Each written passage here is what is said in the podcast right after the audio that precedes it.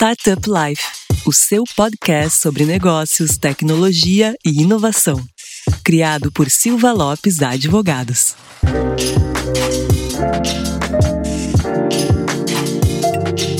Fala galera, eu sou a Cristiane Serra e esse é o seu podcast Startup Life.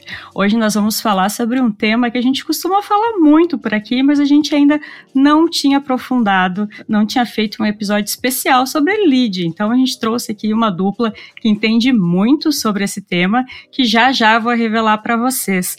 Mas antes, vai aquele recado importante para os nossos ouvintes. Não esqueça de acessar o portal startuplife.com.br para notícias e informações sobre o ecossistema, nos seguir no Instagram, arroba StartupLifeOficial, nos seguir no Spotify ou na sua plataforma de preferência.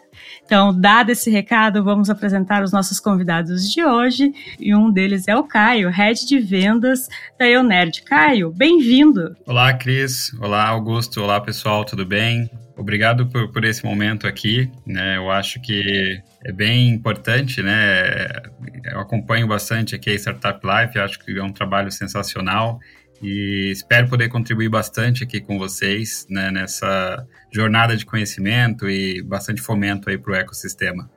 O Caio, eu vou revelar para vocês, pessoal, ele está estreando em podcasts, então seja bem-vindo e boa sorte. Obrigado. Mas fica tranquilo que aqui a gente não não deixa os convidados em uma situação desconfortável, não. Show de bola, pessoal. E também está aqui conosco o Augusto, CEO e co-founder da Intera. Bem-vindo, Augusto. Eu agradeço aí o, o, convite de vocês. Vai ser um prazer estar compartilhando um pouco né, da, dos desafios e aprendizados da jornada super difícil que é empreender, né? Então espero que a gente possa trocar bastante e e seja um conteúdo que agregue que, e que faça sentido para os ouvintes. E como de praxe, a gente inicia a nossa conversa com uma pergunta que pode parecer simples, até às vezes meio boba, mas que ela nos introduz ao tema do episódio para que a gente consiga desenrolar ele ao longo da nossa conversa. Eu pergunto então para o Caio o que, que é lead e quais são os tipos que existem. Show de bola, Cris, show de bola.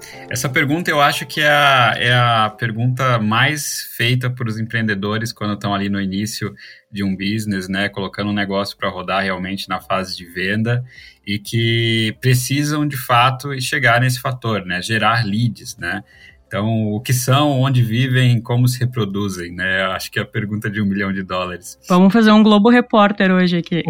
Cara, faz total sentido, porque eu acho que essa é a dificuldade de muitas empresas. E a gente não está falando nem de startups, tá? Eu acho que o, o tema lead, ele está presente aí nas grandes corps e no small business de forma bem integral, porque é a vida de quem trabalha com vendas, né? Mas basicamente um lead ele é um consumidor em potencial do seu produto ou da, da sua solução de negócio e que de alguma forma ele demonstrou algum interesse no que você oferta, né? Então ele é uma aposta, né? Ele é realmente colocando ali na tradução mais literária uma pista de que aquele, aquela pessoa, aquela empresa pode ser um cliente para a sua empresa, né? E esse pode ser, a gente tem muitas variáveis aí no meio do caminho. Então, quando você entende o conceito de um lead, você nada mais está entendendo que aquele cara, ele existe uma oportunidade dele ser um cliente ali que você vai né, conseguir converter na sua base. E é interessante notar que o mercado ele acaba se, se aprimorando né, e conseguindo criar várias nomenclaturas e identificações para tipos de lead. Eu acho isso muito louco. Cada semana a gente encontra aí uma nova, um novo tipo de lead no mercado e, e acho que a galera vai se adaptando ao, ao cenário, né, à realidade de cada um. Mas basicamente eu gostaria de citar aqui três tipos de leads, né, que são ali os mais frequentes e os mais comuns, tá? Basicamente, a gente tem o, o, o lead que é chamado de MQL, tá? Que é o Market Qualified Lead, tá? Que basicamente é aquele lead que o marketing, né, é, teve alguma tratativa, mas ele julga que esse cara ainda não está pronto para iniciar um processo de venda. Ele não está no grau de maturação ideal para que ele entre em contato com o vendedor, com a equipe interna de vendas, com a equipe de insight sales, enfim, para iniciar uma jornada de, de, de, processo de vendas ou uh, um processo de qualificação. Né? Então, é aquele cara que ainda está ali na, no processo de maturação. Já o SQL, que é o segundo tipo que eu vou citar aqui, que é o Sales Qualified Lead, é exatamente a etapa anterior, né, o MQL, que ele foi nutrido, ele passou por uma nutrição, ele está no nível de engajamento bacana e ele sinaliza que ele está pronto para iniciar um processo de venda e que de fato existe uma oportunidade de venda ali. E esse aqui é o queridinho da área de vendas, né? Porque ele, ele sinaliza que realmente alguém está pronto para comprar o seu produto. Né? E aí, a partir dali, você começa uma jornada de compra mais efetiva, você começa ali as etapas né, uh, de realmente né, trabalhá-lo ao longo do funil. E aí o terceiro tipo que eu gostaria de citar é o SOL, Sales Accept Lead, né, que é muito utilizado quando você tem estruturas ali de, de marketing para time de pré-vendas e time de pré-vendas para vendas, né, que é o que sinaliza o, o Sales Accept Lead, o lead que foi aceito pelo time comercial para estar dentro do funil. Né, ele marca realmente uh, aquela oportunidade, aquela, aquele lead que tem um alto potencial de ser convertido num cliente, porque ele foi aceito nesse processo, nessa jornada de compra. E aí a gente tem no mercado outras nomenclaturas, mas eu acho que essas três elas elucidam muito bem o que é uma estrutura de entender e identificar qual tipo de lead que a gente está trabalhando ali. Perfeito. E uma questão que eu acredito que passa muito na cabeça de quem está iniciando, a gente pode dizer, estudo sobre leads, se, se inteirando sobre o tema, é como a gente consegue diferenciar o lead do, de um visitante. Por exemplo, né? Ah, eu entrei num site X para procurar um produto. Quando que eu sou um lead e quando que eu sou apenas um visitante? Né? Porque a pessoa ela já parte, quando ela vai entrar e acessar um site, por exemplo, ela já conhece de alguma forma a marca, né? Não entra assim, a Bangu, vou digitar o site tal uhum. e, e entra. Perfeito, perfeito. Eu acho que nesse sentido é, é, é, muito claro a gente entender o visitante como alguém que ele fez um acesso na sua página, na, no seu perfil uh, empresarial, enfim, mas que de fato ele não gerou uma interação ativa, né, é, no, no, ato de, por exemplo, deixar algum contato ou uh, sinalizar de alguma forma que ele quer receber um contato ou que ele uh, demonstra o mínimo de interesse para receber uma, uma um contato do outro lado, né? Então, por exemplo, né, eu quando vou comprar um eletrodoméstico, então eu visito ali o site de vários varejistas, né? Então, nesse momento eu sou um visitante, né? Uh, agora, dependendo da estratégia de, de, de conversão que cada empresa tem, o nível de, da minha interação com, com a página em questão vai definindo se eu estou migrando de visitante para lead, né? Então, por exemplo, posso entrar no site do Magazine Luiza e simplesmente abrir a página e fechar a página, né? Eu não tive ali nenhuma interação com isso. Agora, se eu, por exemplo, navegar entre páginas, se eu clicar em produtos específicos ou se eu, por exemplo, adicionar algum item ao carrinho, isso pode, sem que eu saiba, né, estar ali me dando uma certa pontuação, um certo demonstrando um certo nível de engajamento que eu posso estar começando a migrar de visitante para lead. Mas de fato, o que torna né, um visitante um lead é quando eu deliberadamente entrego meus dados para essa empresa em questão. Então eu preencho algum formulário, deixo algum contato, clico em algum algum CTA, né, algum call to action para ser migrado para alguma outra ação. Isso sim me torna um lead, né? E aí eu caio novamente ali nos outros dois estágios, né? Primeiro entendendo que esse lead lead, não necessariamente ele já está pronto para um processo de venda. Talvez ele ainda tenha que ser nutrido, né? Ele tenha que ser trabalhado para se tornar ali um potencial cliente na sua base. Legal. E a gente já já vai falar de nutrição, mas antes eu queria aqui levantar a geração de leads, que já foi aqui comentada pelo Caio rapidamente. E com essa mudança drástica que a gente tem hoje em dia no processo de compra, né, a abundância de informação que temos hoje versus a necessidade de conseguir chamar a atenção desse possível cliente, é mais do que essencial a gente fazer então essa geração de lead, fazer esse processo. Mas Augusto, como é que se faz na prática? Essa é a pergunta de um milhão de reais, né? Mas cada dia mais assim eu tenho uma crença muito clara, assim, não existe receita de bolo, né? Então, quando a gente pensa em de nutrição, a construção de cultura, a formação de time, a recrutamento, eu acho que é super importante entender as nuances do negócio, entender a realidade e o desafio que aquele negócio está vivendo.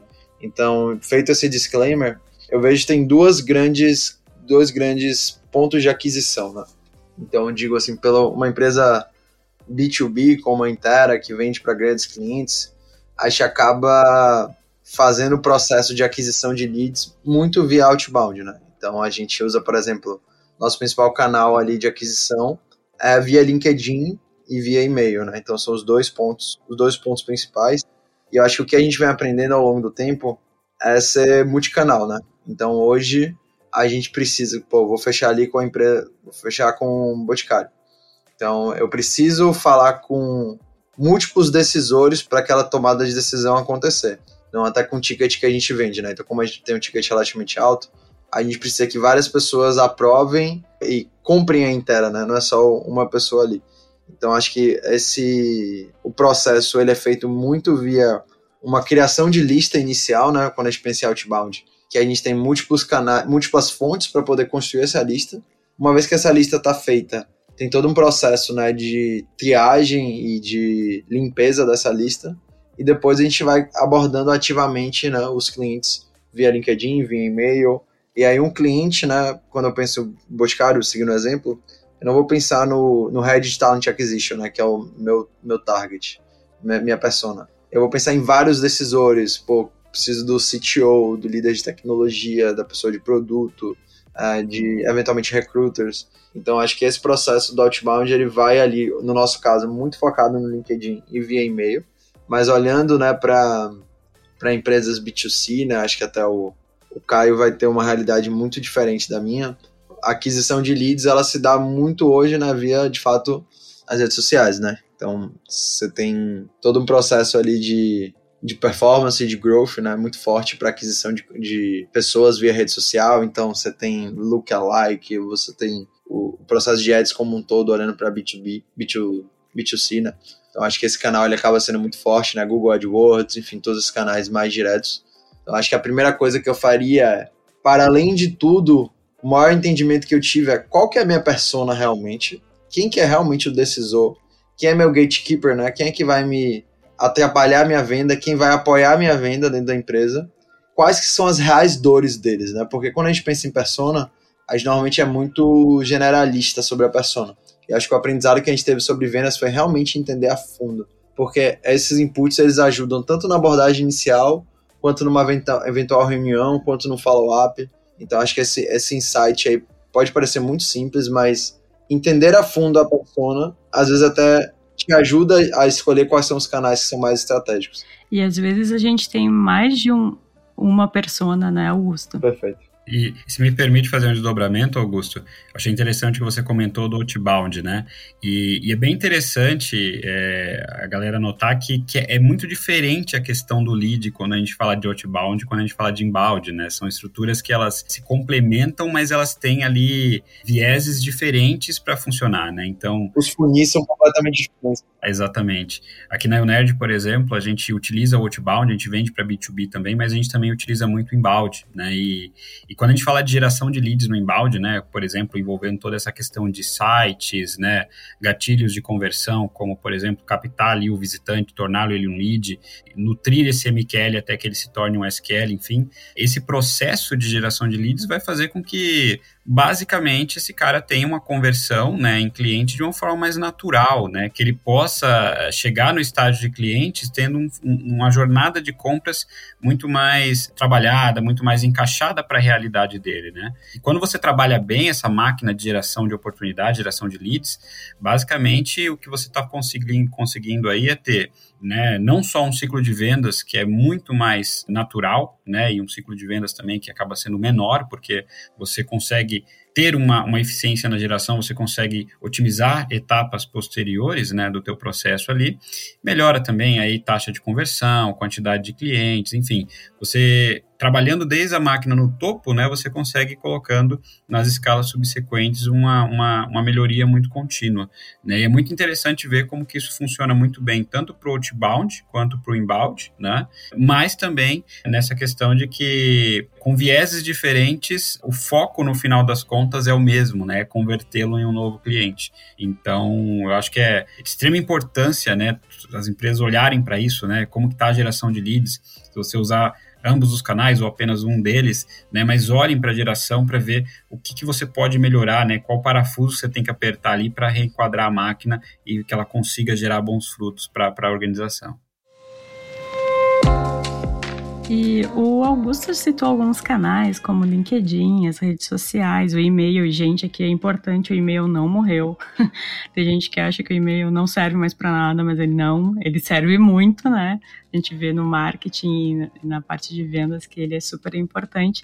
Mas eu queria saber de vocês quais são os outros principais canais que a gente pode fazer essa geração de lead a geração de leads ela é, ela é, bem ampla, assim, né? E quando a gente coloca para canais, aí depende muito do negócio. A resposta é depende, né? Você tem que olhar muito como está o seu business, onde ele está posicionado, qual o público que você tem ali como foco, né? A sua persona, para você ter uma estratégia de multicanais ou um canal que você trabalha de forma mais certeira, né? Olha que interessante. A gente às vezes até pensa muito nos canais digitais, né? Mas se você fizer uma, um, um pause aqui, você olhar, existem muitos canais offline que funcionam super super bem hoje ainda. Então, quando você está passando na rua e alguém te entrega um panfleto para dentista, por exemplo, aquele é um canal de aquisição de leads, né? É um, é um lead generation offline que está rolando ali, né? E é um canal válido para aquela, aquela clínica, né?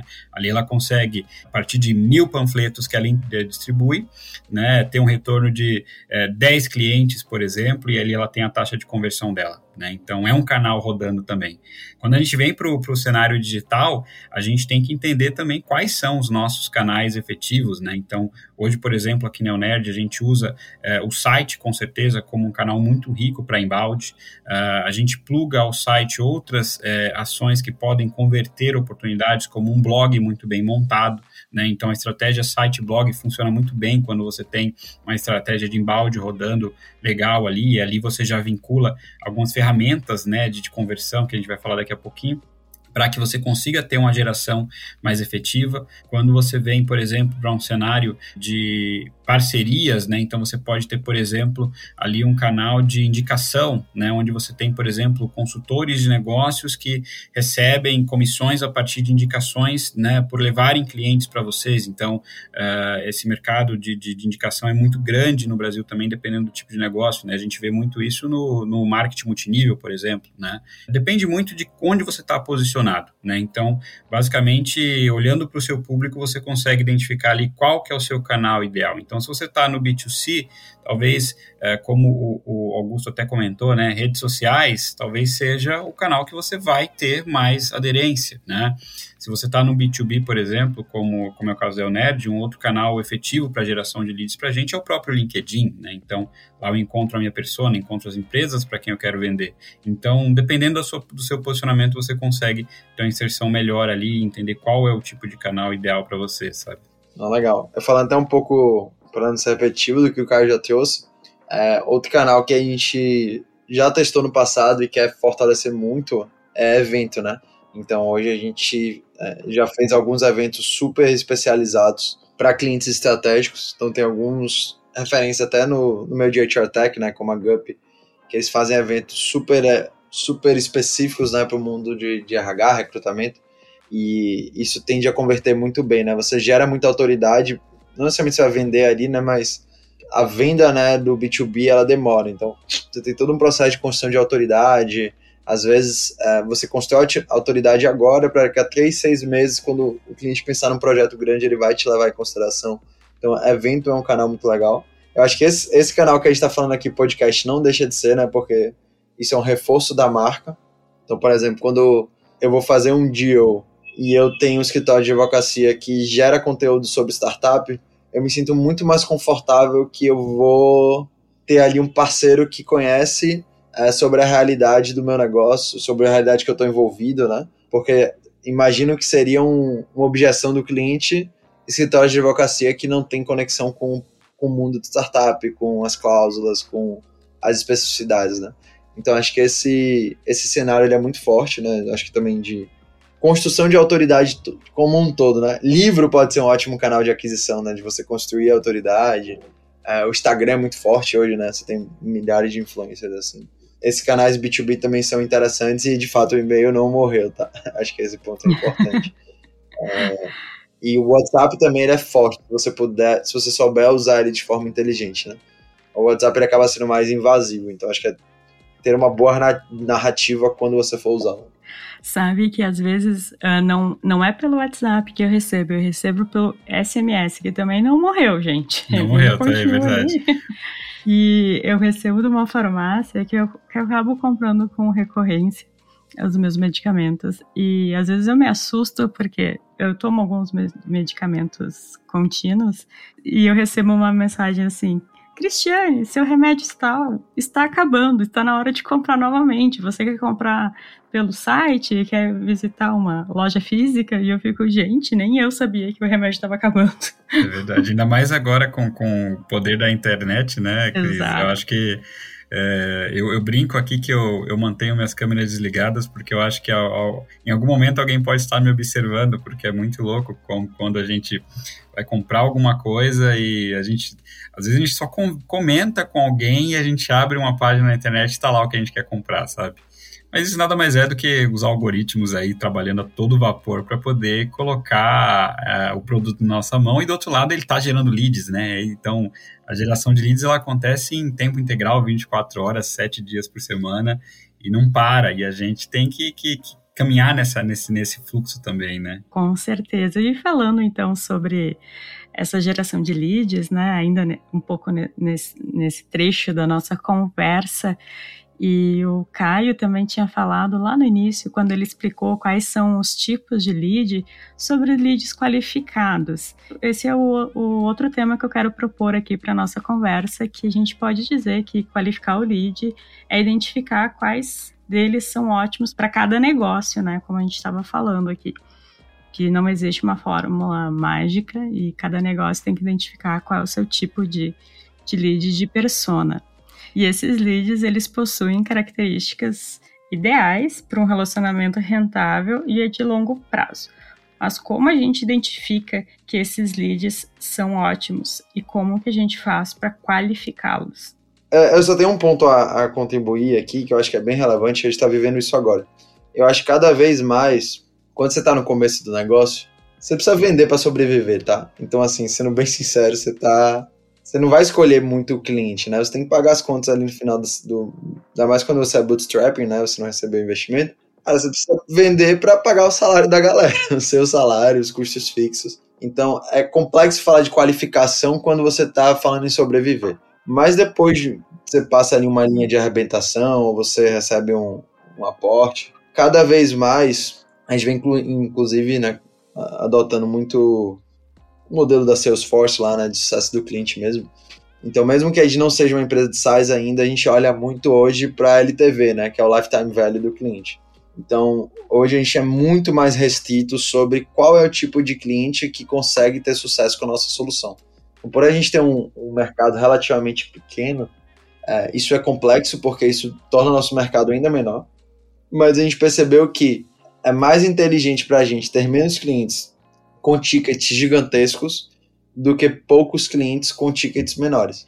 Então, uma coisa que eu olho muito, né, junto com o time de vendas, é qual que é o LTV dos nossos clientes, né? Beleza, comprou, quanto que ele está renovando, e não só se ele está renovando, né, mas qual que é o, o upsell que ele está gerando né, nas próximas compras, né? Pô, gastou 50 mil da primeira vez, tem um target que pelo menos ele gaste 120% disso da próxima. Então, é, não só que ele continue comprando, mas que ele compre mais.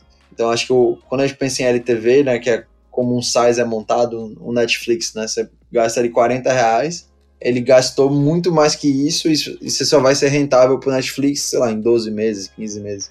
E qualquer size funciona assim, né, você tem um, você perde dinheiro no começo, né, em onboard, em captação, e depois você começa a ganhar dinheiro. Mesmo a gente não sendo um size, a gente pensa dessa forma, né, então é, para a gente é muito inteligente, às vezes, ter um cliente até menor, gastando menos com a gente, mas que tem um potencial de crescimento do que um cliente que já compre mais no momento 1, mas que a gente não tem um potencial tão claro ou não vai conseguir gerar tanto valor em entrega. Então, acho que esse processo de qualificação hoje é muito forte na Intera, a gente diz não para muito cliente mesmo.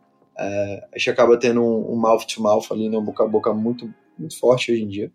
E a gente acaba tendo que dizer não muito, porque nossa restrição do que é um cliente qualificado é muito bem definida e com o passar do tempo ela tem ficado cada vez mais restrita para que a gente consiga gerar um valor muito grande para o que a gente entende como os clientes mega qualificados.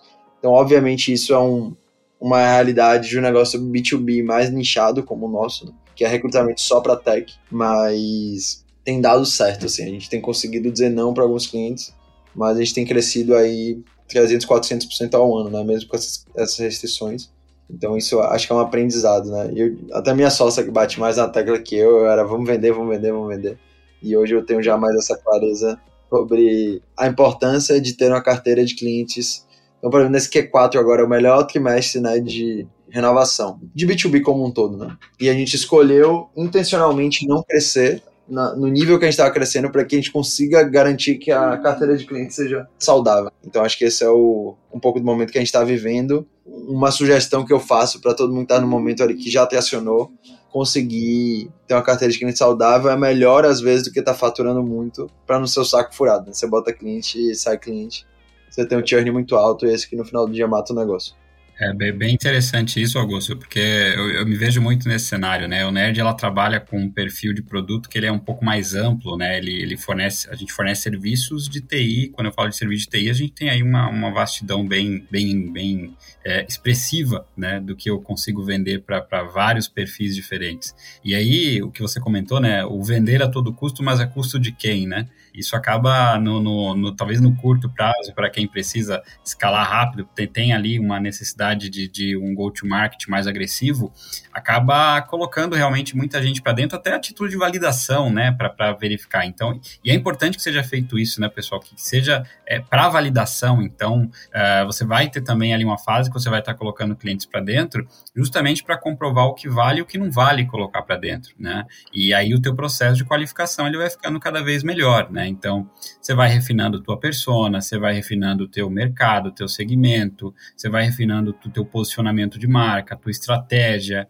e aí até que você chega ali, ou, né, eu costumo dizer, inclusive, que a qualificação ela não morre, né? O processo de construção ali da, de, de perfis ideais de ICP, de, de personador e momento, ela não acaba nunca. Você sempre tem que estar olhando, porque da mesma forma que teu produto evolui, o mercado evolui e a forma como você casa esses dois tem que evoluir também, né? Então, essa, esse processo de qualificar o lead, ele é contínuo, né? E, e você tem que estar sempre olhando para isso não só para deixar de, de, trazer clientes ruins, e clientes ruins existem, isso é um fato, né? E, e, são esses clientes que tiram nossa, nosso sono no final do dia. É aquele cara que não tem um, um, uma, uma, experiência legal com o produto, e, e, aí no mouth of mouth, como o Augusto falou, vai, né, pô, denegrir a imagem da empresa, super chato.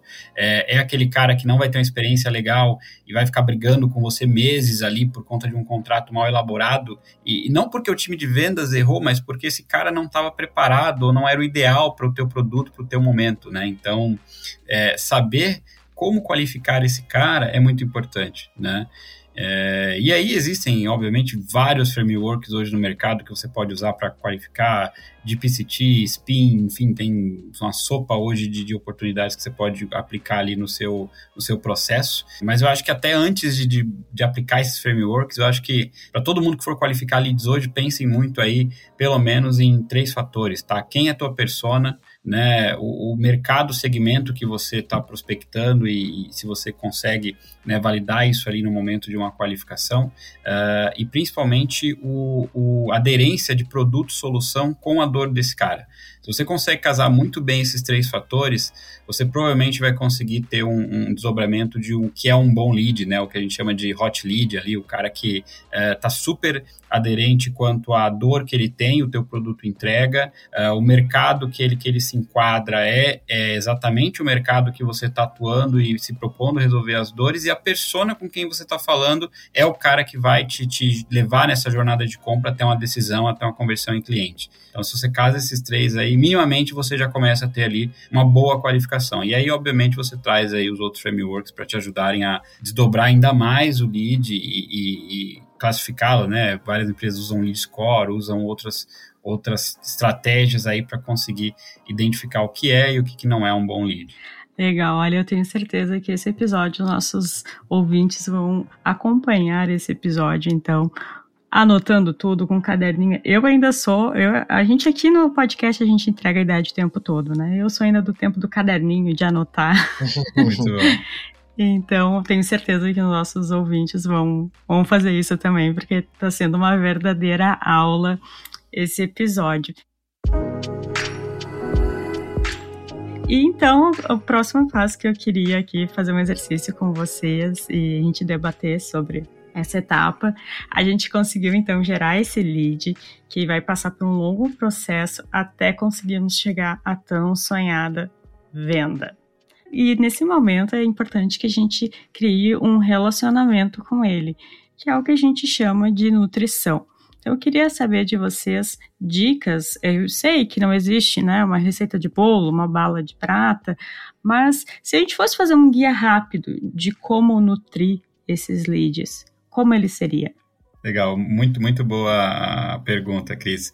Eu acho que assim, antes de, de, pensar em nutrir o lead, você tem que entender muito do teu processo de vendas, né? E você tem que saber, principalmente, onde o lead se enquadra dentro do seu processo de vendas naquele momento que você está pensando em nutrir ele, né? Então, você ter a, a, visibilidade do seu funil de vendas quanto a etapas, né? Onde que esse lead está, é o que primeiro vai definir essa nutrição, né? O que vai definir o quanto você vai conseguir é, entregar de troca para esse lead para que ele esteja num processo de nutrição. E o processo de nutrição é, nada mais é do que você entregar insumos para esse lead para que ele se engaje mais no processo de vendas, né? Para que o relacionamento entre o lead a empresa que está e o vendedor que está ali, né, trabalhando isso, ele seja mútuo, né? E que exista o interesse das duas partes e um engajamento bacana, né? Não é, é ruim quando a gente está no processo que a gente tem um engajamento unilateral, né?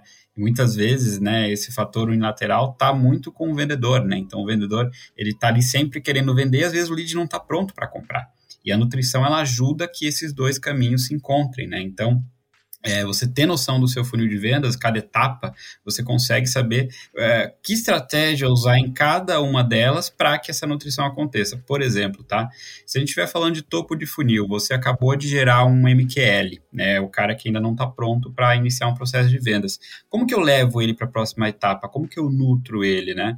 Então, por exemplo, no nosso caso aqui, Neonerd, um MQL pode ser um gerente de TI de uma grande companhia varejista que está analisando o mercado para entender o cenário de serviços de TI por meio de um marketplace, né?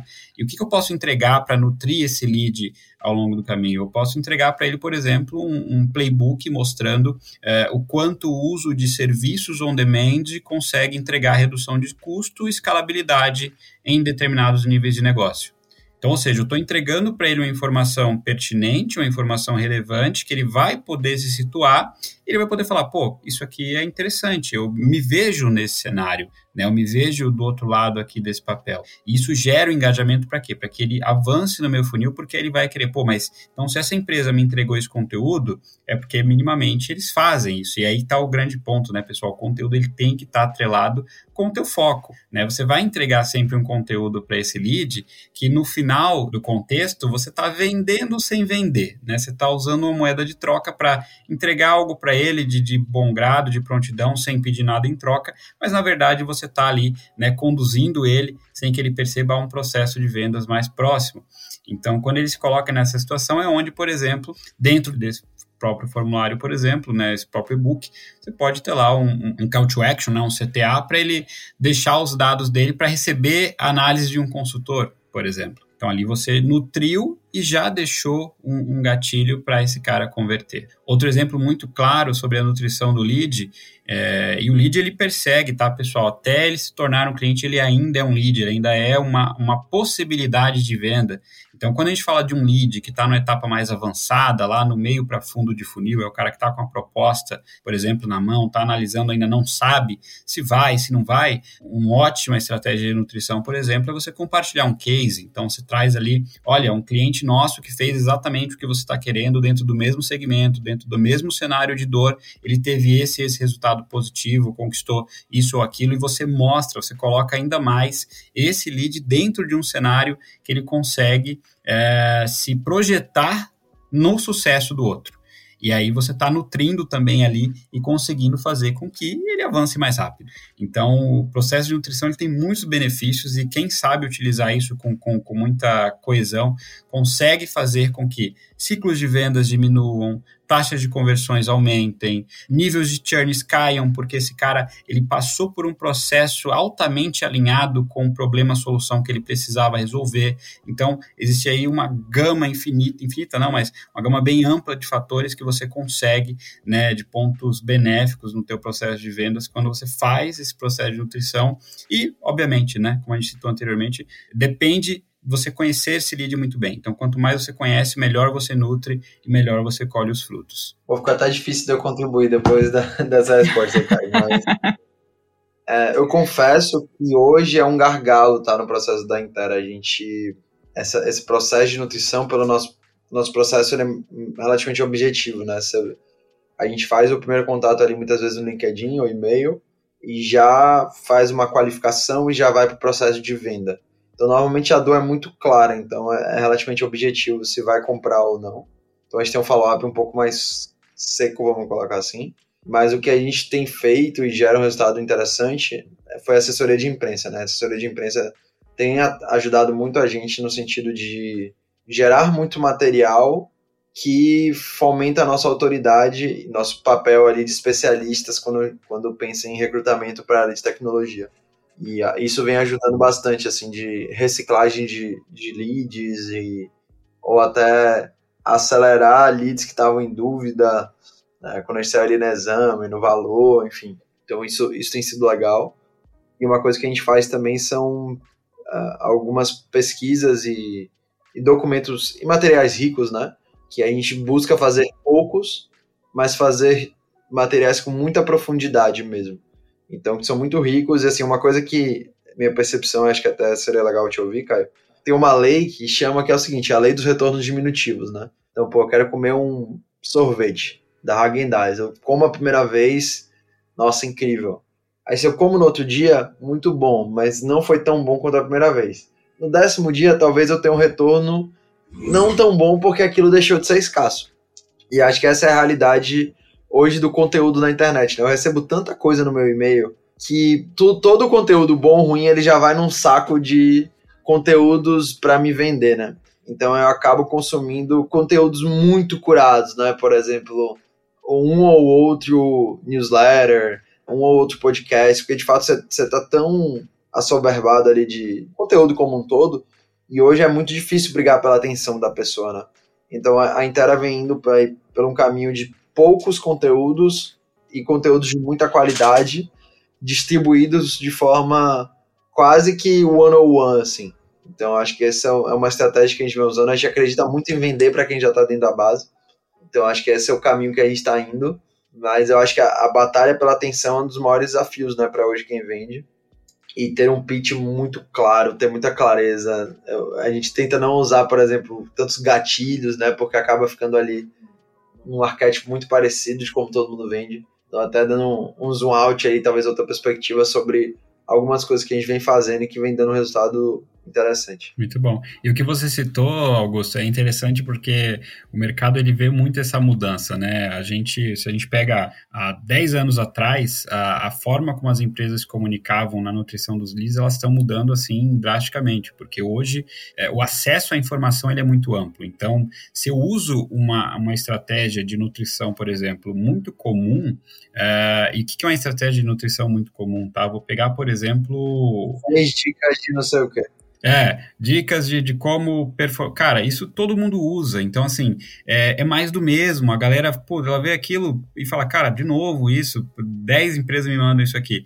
E quando você entra no, no conceito de hiperpersonalização, né, que é, é, realmente você colocar o cenário do teu lead ali dentro de um cenário que você mostre para ele é, um, um, caso, um fato, ou coloque ele dentro de do, do, do, um cenário, você começa a ter que fazer isso de forma mais dedicada. Obviamente que você acaba tendo menos escala, porque você vai ter que fazer, você não consegue criar uma máquina, né, uma linha de produção tão rápida para ficar fazer isso múltiplas vezes.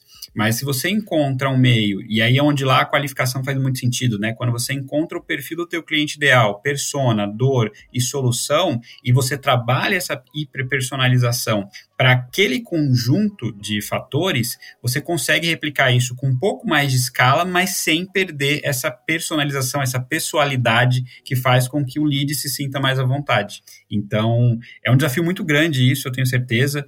É, o mercado ainda vai evoluir muito para que essa personalização ela, ela consiga é, atingir um viés muito mais pessoal e, e, e resultor no cenário em que o lead se encontra do que o genérico, mas eu vejo já várias empresas caminhando muito bem quanto a isso, né?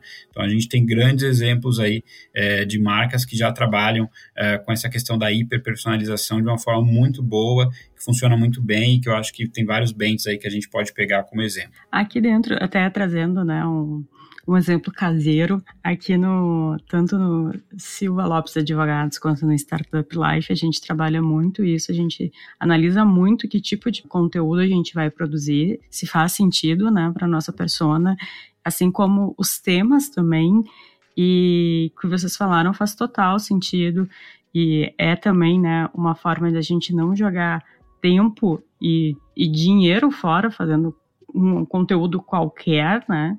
Ou muito abrangente e conseguindo chegar mais próximo assim do, do, do, possível lead, do lead, né? E, é, e traz um retorno bastante positivo, assim, não, não são poucas as vezes em que a gente recebe alguma forma de contato de, de leads dizendo ah, eu li o artigo tal no site de vocês e eu tenho algumas dúvidas em relação ao trabalho que eu estou desenvolvendo e quero conversar com vocês. Então, trazendo também esse exemplo caseiro aqui faz total sentido. E também eu queria voltar num ponto que o Caio falou ali na relação entre o lead e vendedor, que ela não pode ser unilateral. Eu queria então levantar isso com vocês. Como que a gente prepara tanto o time de marketing quanto de vendas para fazer essa nutrição de lead. Posso até contribuir com essa, é uma coisa que a gente bate muito aqui na Intera, e eu acho que esse é um dos maiores problemas dos times de vendas como um todo. O time de vendas não conhece o produto na profundidade que ele deveria. Eu sinto que às vezes o time de vendas ele tá falando buzzword e palavras legais e e não está indo na profundidade, né? não, não, consigo, não consegue compreender um, qual que é a verdadeira dor do cliente e ele não domina tanto o produto a ponto de conseguir é, correlacionar com o produto ele resolve as dores do cliente. Né? Tanto o time de marketing, quando vai fazer as estratégias e, e a construção das campanhas e, e ainda para o time de vendas mais em si que tem um contato mais próximo, eu acho que quanto mais o vendedor souber de produto, entender o que, que ele está vendendo, é, maior a chance da venda ser um processo mais genuíno, né? Então, por exemplo, eu vendi muito tempo, a Paula vendeu muito tempo, né, minha sócia, e a gente acabava tendo um resultado muito alto de começar, porque é o dono. Acho que não necessariamente, acho que é porque a gente tinha ali uma clareza muito grande de como essa nossa solução funciona. Afinal, a gente tinha concebido ela. E a gente conseguia correlacionar muito bem, empatizar muito com a dor do cliente estava levando. E é uma coisa que a gente tenta levar muito aqui na Intera, né? Tipo, o que é um cliente qualificado, quais são as dores, como é que a gente pode estar constantemente treinando e, e fazendo o vendedor realmente entender o que, é que ele está vendendo. Ainda mais quando você vai vender um software complexo, etc. É, às vezes o vendedor está ali replicando um pitch de vendas que ele nem necessariamente entende como aquele software resolve verdadeiramente a dor do cliente. Então, eu acho que esse é um, um insight interessante, assim, para mais prático para quem está ouvindo, de fato quando você contratar um time de venda, tiver SDR, é, enfim, pessoal de um time de marketing, etc., garante que as pessoas elas entendam sobre o produto tão bem quanto as pessoas que fazem CS ou que executam o serviço, aí depende do negócio, mas acho que esse é um insight simples, mas que é, a maioria das empresas acaba não fazendo. Cara, muito legal isso que você falou, Augusto, e, e, e é, é, impressionante o número de empresas que falham nesse ponto. E acho que é bem legal até deixar um insight aí para todo mundo entendam a estrutura de marketing e vendas como um núcleo único. É, não façam divisões, né? E tem muita gente que divide muito o time de marketing, o time de venda, o departamento de marketing, o departamento de vendas. Cara, é, é único. Qual que é o foco de marketing? Gerar leads que vão se tornar clientes. Qual que é o foco de vendas? Converter leads que vão se tornar clientes. Então, assim, no final do contexto, está todo mundo olhando para o mesmo lado. Então, não dividam, né? Usem estruturas em que marketing e venda se conversem como um departamento único. Inclusive, eu brinco aqui que é, analista de marketing, qualquer pessoa do marketing hoje aqui deu Nerd que não souber o pitch da empresa, não souber o nosso produto, não souber entrar num site de um cliente e dizer se ele é um lead qualificado, né? Fazer uma pré-qualificação ali ou não, ele está fazendo o trabalho errado. Né? Ele tem que saber desse processo, assim como o vendedor tem que saber, ele tem que saber o pitch, assim como o vendedor tem que saber, e a estrutura tem que ser conjunta. É óbvio que marketing vai, vai ter as metas deles, e, e o time de vendas vão ter outras metas, e aí você casa essas metas com os SLAs entre marketing e vendas.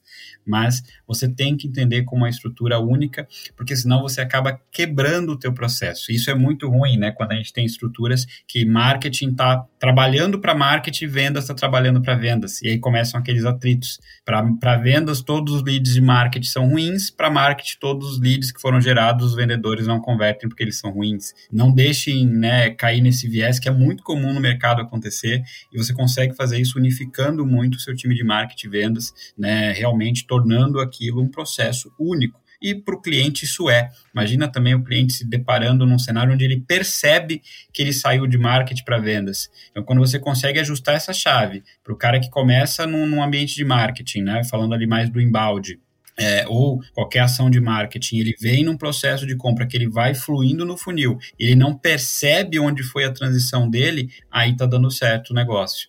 Né, você está conseguindo fazer o seu funil uh, se tornar o que, que, a gente vê muito na literatura do flywheel, né? Ele começa a se retroalimentar e ser conduzido de uma forma bem positiva para que você consiga ter conversões melhores. Vamos passar então a mais um tema aqui, que é vamos converter esse lead em vendas. E queria saber de vocês como a gente faz esse processo e quais são as, as principais ferramentas que a gente pode utilizar. Eu vou, vou, vou, colocar muito o cenário do marketing primeiro em questão, tá? Que, é, que geralmente é onde você tem o lead generation de maior volume ali por conta das ações que são tomadas. É, falando de ferramentas, existem uma série delas que você pode implementar, mas eu vou citar aqui algumas que eu acho que são fundamentais para você estar tá rodando hoje e que fazem sentido. A primeira delas é você ter, por exemplo, linkado ao seu, do seu site um bom chat, né? É, assim como, como você comentou, né, Cris, e-mail não morreu, SMS também não, e o chat também não, galera. O chat ele funciona, ele converte, ele traz leads, né, e leads bons, desde que você saiba montar um bom chat, né? Você tem que ter ali uma dedicação para você ter é, uma atenção para esse canal, que é, cara, o cara entrou no, no teu site, automaticamente ele vai subir ali um pop-up. E aí é onde entra o ponto, né? Quanto mais pessoal isso, melhor. Eu já vejo empresas colocando, em vez da foto de um robozinho, colocar a foto de um funcionário real, né? Por mais que a mensagem seja uma mensagem automatizada, né? A sensação de proatividade com quem está buscando uma informação, ela muda muito como você entende a empresa. Eu acho o cúmulo, cara, isso é um, é um sentimento meu, não sei se vocês compartilham, mas é, quando você entra naqueles sites que você quer alguma informação e a informação é assim, deixe seus dados, entraremos em contato.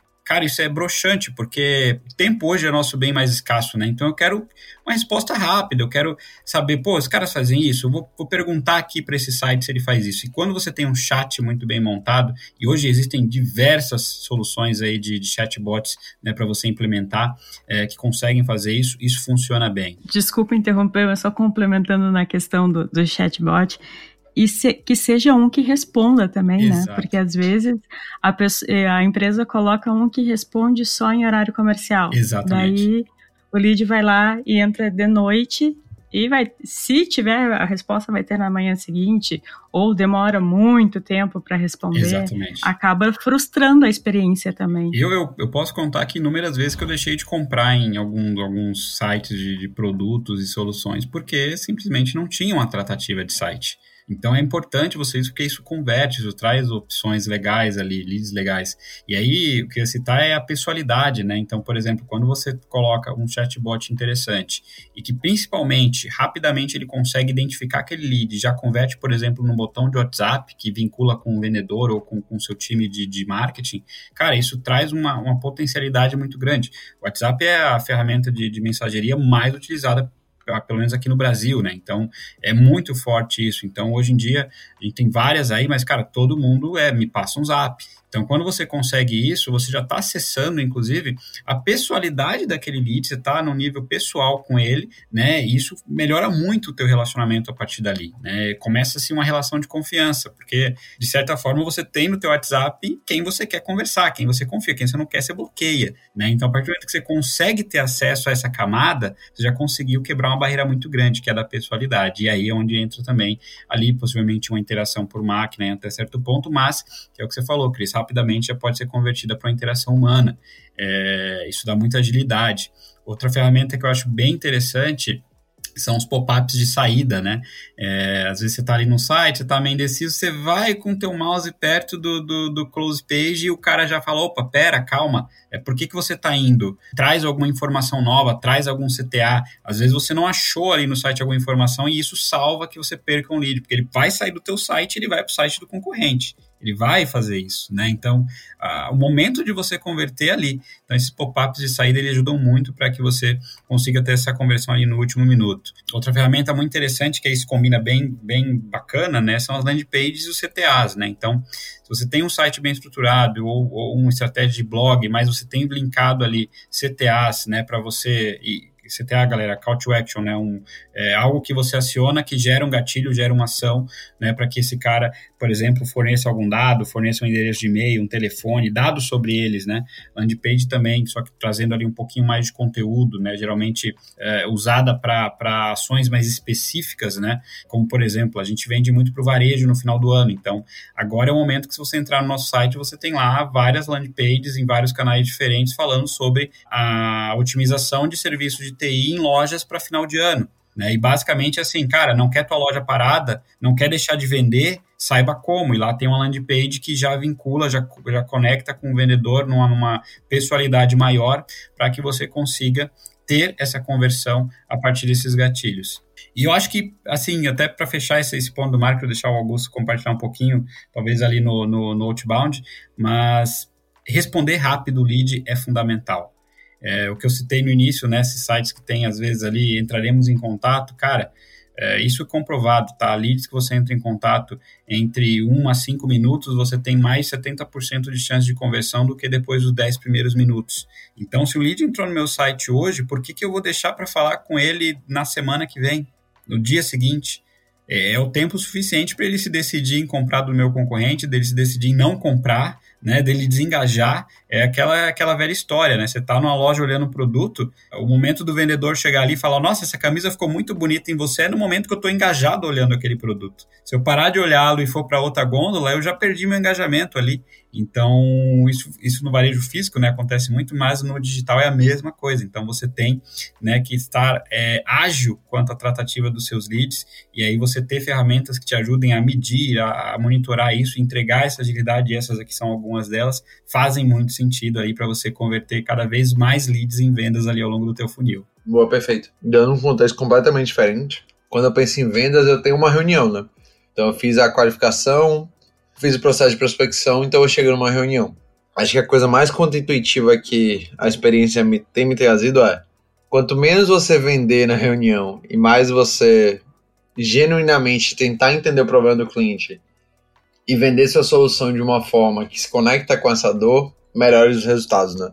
Eu pessoalmente odeio falar com aquele vendedor tradicional, né? Cada vez mais eu acho que a, o processo de venda é um processo super pautado em dados, é, onde o estudo anterior ele é muito relevante. Então, por exemplo, nossos closers, né, executivos de vendas aqui, eles, eles estudam muito cada cliente para que a gente consiga gerar o máximo de insumo possível. A gente vai começar a investir em ferramentas de inteligência de mercado mesmo, para que a gente possa ser cada vez mais ter mais acurácia né, no, nos exemplos que a gente dá, qual que é o contexto daquele cliente. Então, isso é algo muito rico, né? Assim, eu sinto que você fala ali com 10 vendedores, 8 estão tentando te empurrar o negócio, não, não tentam entender realmente sua dor. Então, como a gente tem um, um, momento ali que é decisivo, que é o processo de reunião, né, de, de vendas, é, eu acho que o, o ponto é, primeiro, conectar muito com a dor, entender muito a dor, ter muito é, acho que hoje é muito, muito mais fácil vender, porque a gente tem muito case, muito case robusto em relação a, a diversos segmentos, diversas realidades, então essa conexão é muito forte. Mas no final do dia, quanto menos vendedor do, na parte mais arcaica da palavra nosso time for, a gente sente que é melhor.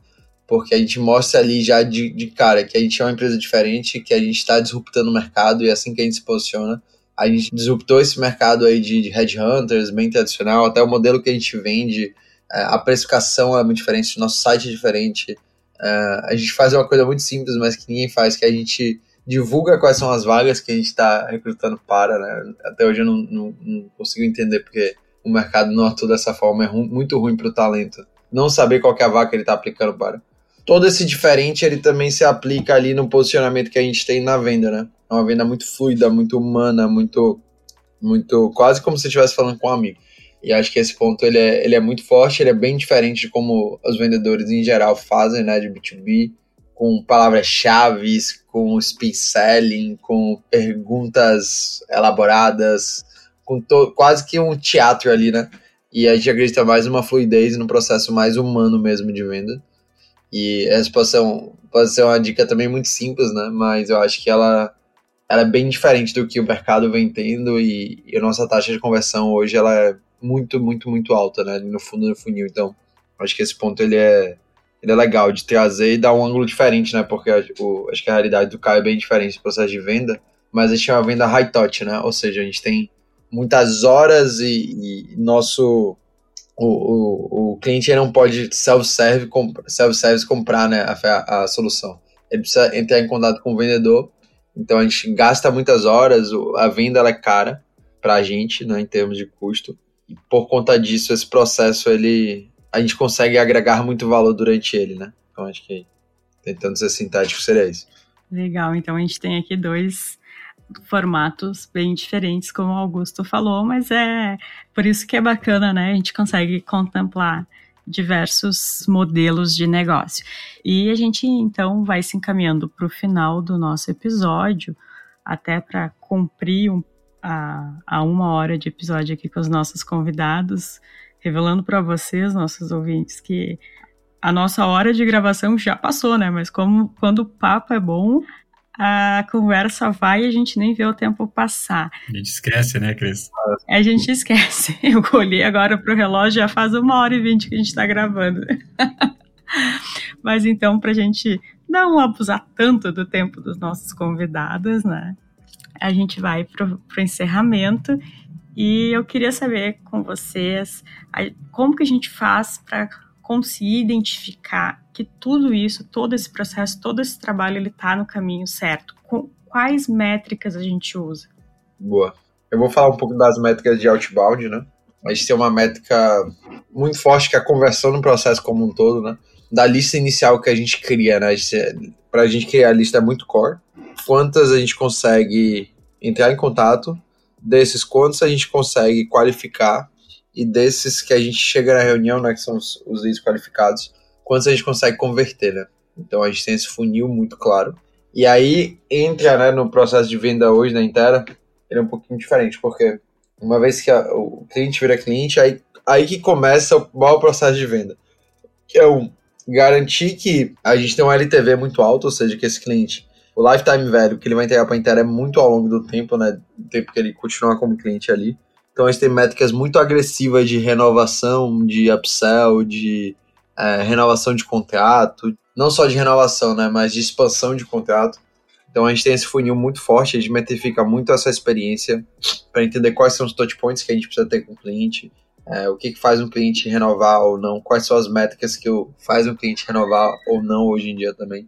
Então é, é um processo um pouquinho diferente, né? Porque é, a gente tem o esforço de botar para dentro e, e, uma vez aqui dentro a gente faz um esforço gigantesco de não só reter, mas de fazer com que o montante gasto com esse cliente seja muito grande. Então é, é, é a gente olha para métricas diferentes aqui no funil, que às vezes a gente bota até mais energia em, do que vendas e até atrela remuneração variável mais em relação a isso. Mas eu, eu diria que esses são, assim, de forma muito objetiva os principais indicadores que a gente olha. Bacana. Se, se para citar aqui, pegando um pouquinho do, do embalde, então, né, para ficar bem, bem mapeado, é, aí eu acho que, que, que, a gente acaba olhando no, no, processo de vendas as mesmas coisas que, que o Augusto acaba olhando ali no outbound, porque eles convergem né, para um só. Mas se a gente fala, por exemplo, em geração de leads inbound, a gente tem muito aí, por exemplo, a métrica de é, quantidade de leads gerados, né? Então, como que está desempenhando o teu marketing, quantos leads estão gerando. O que a gente olha muito, muito é, frequente e, e, por conta disso que eu comentei é o SLA de resposta, né? Então, um lead que, que, que fornece ali uma, uma levantada de mão, né? Que a gente chama, é, em quanto tempo eu me comunico com ele, né? Quanto mais rápido eu faço isso, melhor minhas taxas ali o ciclo de vendas é muito importante, então a gente mensurar né, se, se o ciclo de vendas está dentro, está ideal para o nosso produto e mercado solução, né, se eu estou tendo um ciclo de vendas um pouco mais longo e, e o que está acarretando para que isso se ocasione, né? Talvez é um cliente que está ali uh, demorando muito para fechar e está onerando o meu ciclo, então eu tenho que olhar isso bem de perto. A taxa de conversão entre etapas do funil é de extrema importância, né? É, muitas, muitas empresas acabam não olhando isso e quando olham percebem ali gargalos imensos, né? O funil efeito sanfona, por exemplo, onde você tem muita oportunidade parada numa etapa é, e você não está conseguindo converter para uma próxima e aí você, olhando para essas taxas, inclusive você consegue trabalhar no funil onde estão os gaps, né? Então, você vê que sua taxa de conversão de uh, lead uh, conectado para reunião agendada está baixa, talvez você tenha que melhorar ali o teu posicionamento quanto à marcação de agendas, né? Então, você faz um trabalho dedicado para isso. Uh, e aí, para fechar, obviamente, né, e métricas mais gerenciais, a gente está falando aí de, de CAC, né, custo de aquisição de cliente, então eu saber quanto que custa para mim um lead, né? E, é bem importante isso, porque lead é um recurso escasso e muitas vezes ele é caro, então eu tenho que estar acompanhando isso. E para fechar, o retorno sobre o investimento, né? Quanto de dinheiro eu invisto na minha maquininha e quanto que ela está me trazendo no final do dia, né? Acho que é, tanto para inbound quanto para outbound, se você tem esse, esses fatores bem mapeados aí e olhando quase que diariamente, você consegue ter os números na ponta da mão e sua, sua máquina ficar bem mais azeitada. Legal, então com essas dicas de métricas, a gente vai encerrando esse episódio com um gostinho de quero mais, né? Porque a gente teria muito mais coisas para falar e a gente já falou aqui mais de uma hora, a gente poderia ficar mais duas, três horas falando, mas a gente tem que liberar os nossos convidados. E eu quero agradecer muito por essa aula que a gente teve aqui sobre leads.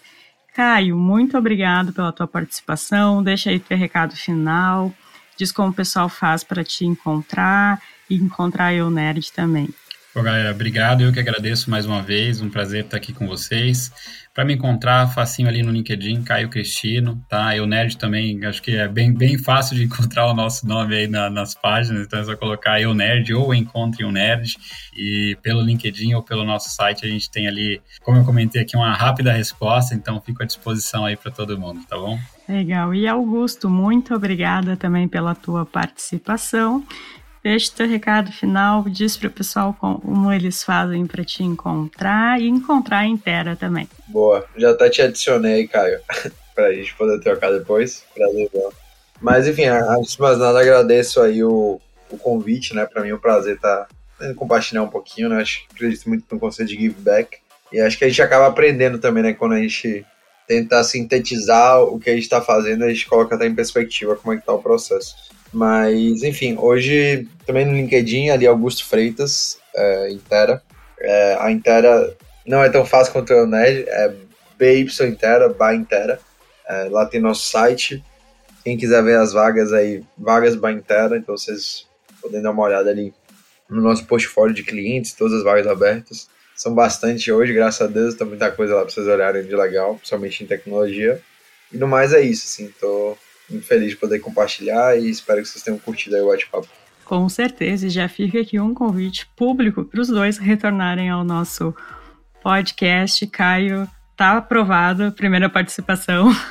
Que bom, ufa. Pode ficar tranquilo. Com certeza a gente vai ter outras participações, tanto tua quanto do Augusto. E aos nossos ouvintes, muito obrigada pela companhia em mais um episódio. Nos ouvimos no próximo.